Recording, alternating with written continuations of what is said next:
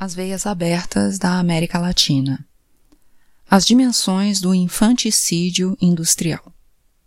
Quando nascia o século XX, Alexander von Humboldt calculou o valor da produção manufatureira do México em uns 7 ou 8 milhões de pesos, a maior parte correspondente à manufatura têxteis. Os estabelecimentos especializados elaboravam panos, tecidos de algodão e linho. Mais de 200 teares ocupavam, em Querétaro, 1.500 operários e em Puebla trabalhavam 1.200 tecedores de algodão. No Peru, os toscos produtos da colônia nunca alcançaram a perfeição dos tecidos indígenas anteriores à chegada de Pizarro. Mas, em compensação, sua importância econômica foi muito grande. A indústria repousava sobre o trabalho forçado dos índios, encarcerados em seus locais de trabalho desde o clarear do dia até tarde da noite. A independência aniquilou o precário desenvolvimento alcançado. Em Ayacucho, Cacamorza, Tarma, os trabalhos eram de considerável magnitude. O povoado inteiro de Paracaisa hoje morto, formava um só e vasto estabelecimento de teares com mais de mil operários, diz Romero em sua obra. Pau Carcola, que abastecia de cobertores de lã uma vasta região, está desaparecendo e atualmente não existe ali nenhuma só fábrica.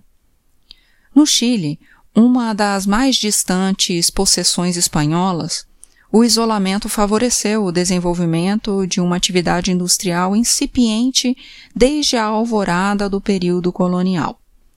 Havia fiações, tecelagens, curtumes. As cordas chilenas proviam todos os navios do Mar do Sul.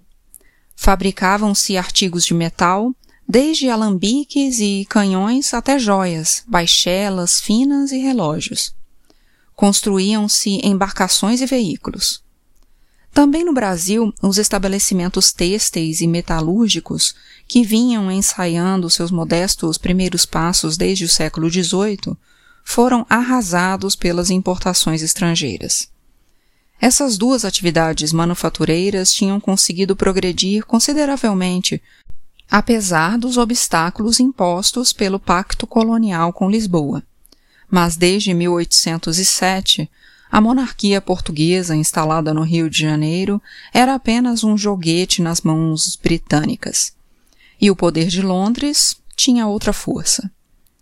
Até a abertura dos portos, diz Caio Prado Júnior, as deficiências do comércio português funcionavam como barreiras protetoras de uma pequena indústria local. Pobre indústria artesanal, é verdade, mas assim mesmo suficiente para satisfazer uma parte do consumo interno. Essa pequena indústria não vai sobreviver à livre concorrência estrangeira, nem mesmo nos produtos mais insignificantes. A Bolívia era o centro têxtil mais importante do vice-reinado rio-platense. Em Cochabamba, no fim do século, havia 80 mil pessoas dedicadas à fabricação de lenços de algodão, panos diversos e toalhas, segundo o testemunho do intendente Francisco de Viedma. Em Oruro e La Paz, também tinham surgido estabelecimentos que, junto com os de Cochabamba, ofereciam mantas, ponchos e baetas muito resistentes à população, às tropas de linha do exército e às guarnições da fronteira. De mojos, chiquitos e guairaios, provinham finíssimos tecidos de linho e de algodão, chapéus de palha, vicunha ou carneiro, e charutos de folha. Todas essas indústrias desapareceram com a concorrência de artigos similares estrangeiros. Constatava, sem grande tristeza, um volume dedicado à Bolívia no primeiro centenário de sua independência. O litoral da Argentina era a região mais atrasada e menos povoada do país. Antes que a independência deslocasse para Buenos Aires, em prejuízo das províncias mediterrâneas, o centro de gravidade da vida econômica e política. No princípio do século XIX, apenas a décima parte da população argentina residia em Buenos Aires, Santa Fé e Entre Rios. Com um ritmo lento e através de meios rudimentares, desenvolvera-se uma indústria nativa nas regiões do centro e do norte, enquanto no litoral, segundo dizia em 1795 o procurador Larramendi, não existia nenhuma arte nem manufatura.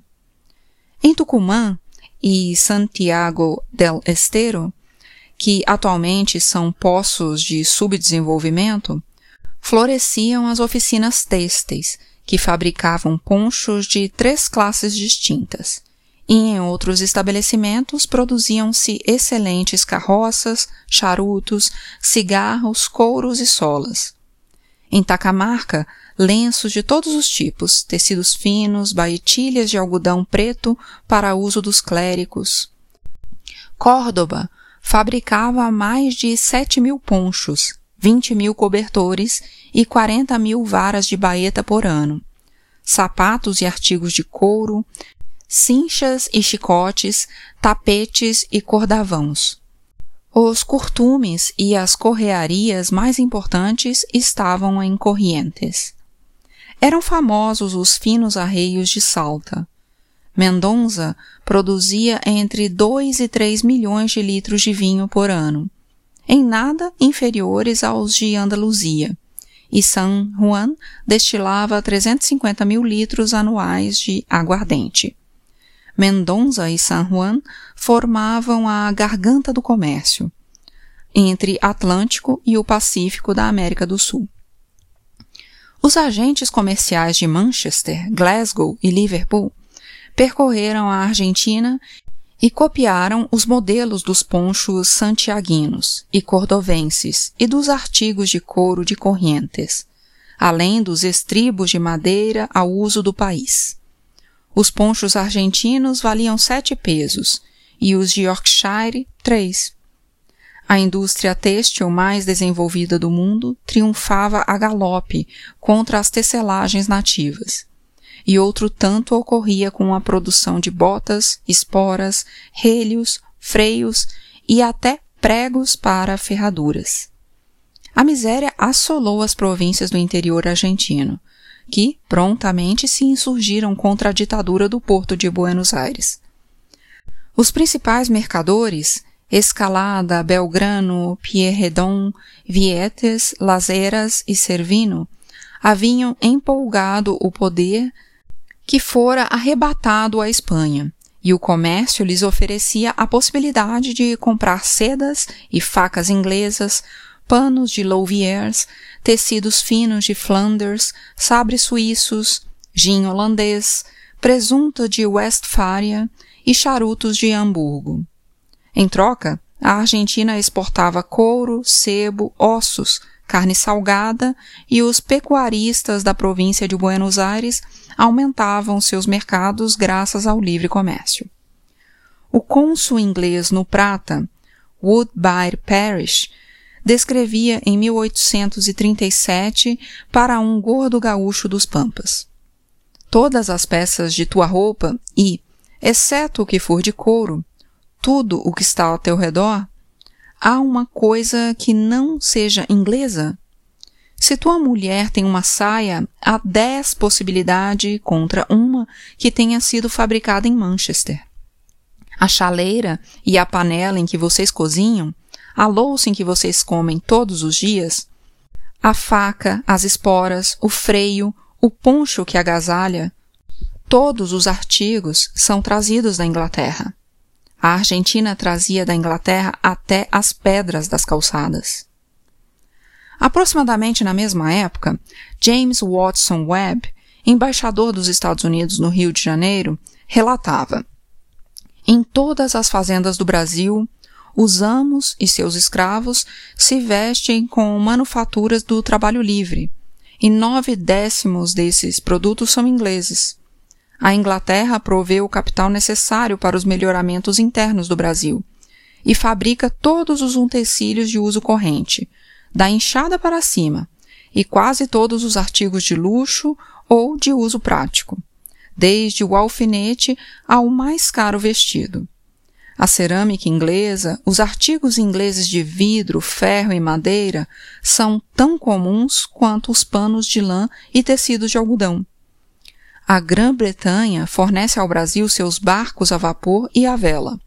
Faz o calçamento e arruma as ruas. Ilumina com gás as cidades, constrói as ferrovias, explora suas minas. É o seu banqueiro, estende seus fios telegráficos, faz o transporte postal, constrói seus móveis, motores, vagões. A euforia da livre importação enlouquecia os mercadores dos portos. Naqueles anos, o Brasil recebia também ataúdes, já forrados e prontos para receber os mortos, celas de montarias, candelabros de cristal, caçarolas e até patins para gelo, de uso mais do que improvável nas ardentes costas do trópico. Também carteiras, embora ainda não existisse no Brasil o papel moeda, e uma quantidade inexplicável de instrumentos de matemática. O Tratado de Comércio e Navegação assinado em 1810 atribuía à importação de produtos ingleses uma tarifa menor do que a aplicada aos produtos portugueses e o seu texto tinha sido tão precariamente traduzido que a palavra policy, por exemplo, em português, passou a significar polícia em vez de política. Os ingleses gozavam no Brasil do direito de justiça especial, que os subtraía da jurisdição da Justiça Nacional. O Brasil era um membro não oficial do Império Econômico da Grã-Bretanha. Em meados do século, um viajante sueco chegou a Valparaíso e foi testemunha da dissipação e da ostentação que a liberdade de comércio facilitava ao Chile. Ele escreveu: A única forma de se mostrar superior é submeter-se aos ditames das revistas da moda de Paris, ao fraque preto e todos os acessórios que lhe correspondem. A senhora compra um elegante chapéu que a faz sentir-se uma consumada parisiense, enquanto o marido coloca um duro e alto gravatão e se considera um pináculo da cultura europeia. Três ou quatro casas inglesas tinham assambarcado o mercado do cobre chileno e manejavam os preços segundo os interesses das fundições de Swansea, Liverpool e Cardiff. Em 1838, o cônsul-geral da Inglaterra informava ao seu governo sobre o prodigioso incremento das exportações do cobre, que era transportado principalmente, se não completamente, em barcos britânicos ou a serviço de britânicos. Os comerciantes ingleses monopolizavam o comércio em Santiago e Valparaíso, e o Chile em ordem de importância para os ingleses, era o segundo mercado latino-americano. Os grandes portos da América Latina, escalas de trânsito das riquezas extraídas do solo e do subsolo, destinadas a longínquos centros de poder, consolidavam-se como instrumentos de conquista e dominação contra os países aos quais pertenciam e eram os drenos por onde se escoava a renda nacional. Os portos e os capitais queriam se parecer com Paris ou Londres, e na retaguarda tinham o deserto.